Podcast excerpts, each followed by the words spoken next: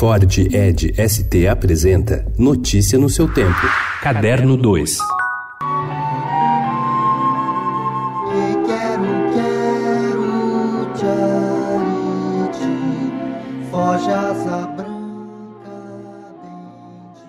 Às vésperas de completar 80 anos, Francis Haime, um dos mais renomados pianistas, arranjadores e compositores brasileiros, vai comemorar seu aniversário como mais deseja, no palco. Ele se apresenta no Sesc Bom Retiro, em São Paulo, neste sábado, às 9 horas da noite, e domingo, às 6 da tarde, ao lado da mulher dele, a cantora e compositora Olivia Haime. No mês de outubro, ele lança o álbum Hoje, com participação de artistas amigos como Chico Buarque, Lenine e Adriana Calcanhoto. Negro é a raiz da liberdade.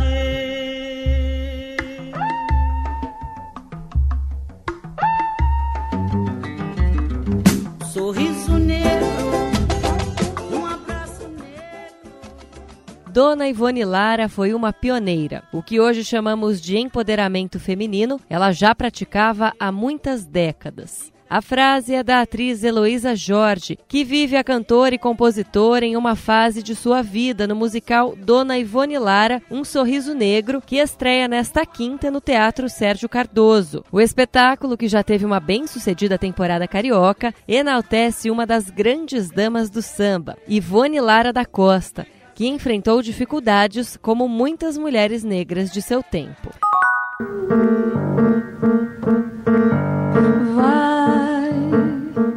barracão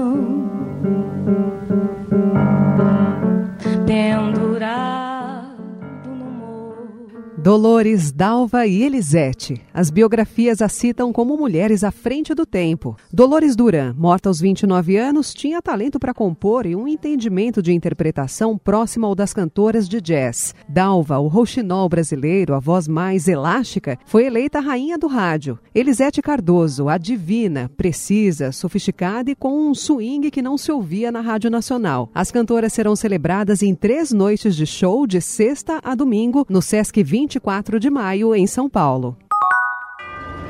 Bacurau é o que que significa? É um pássaro. Mas tá extinto já, né? Aqui não. Ah. Não, mas aquele só sai de noite, ele é brabo.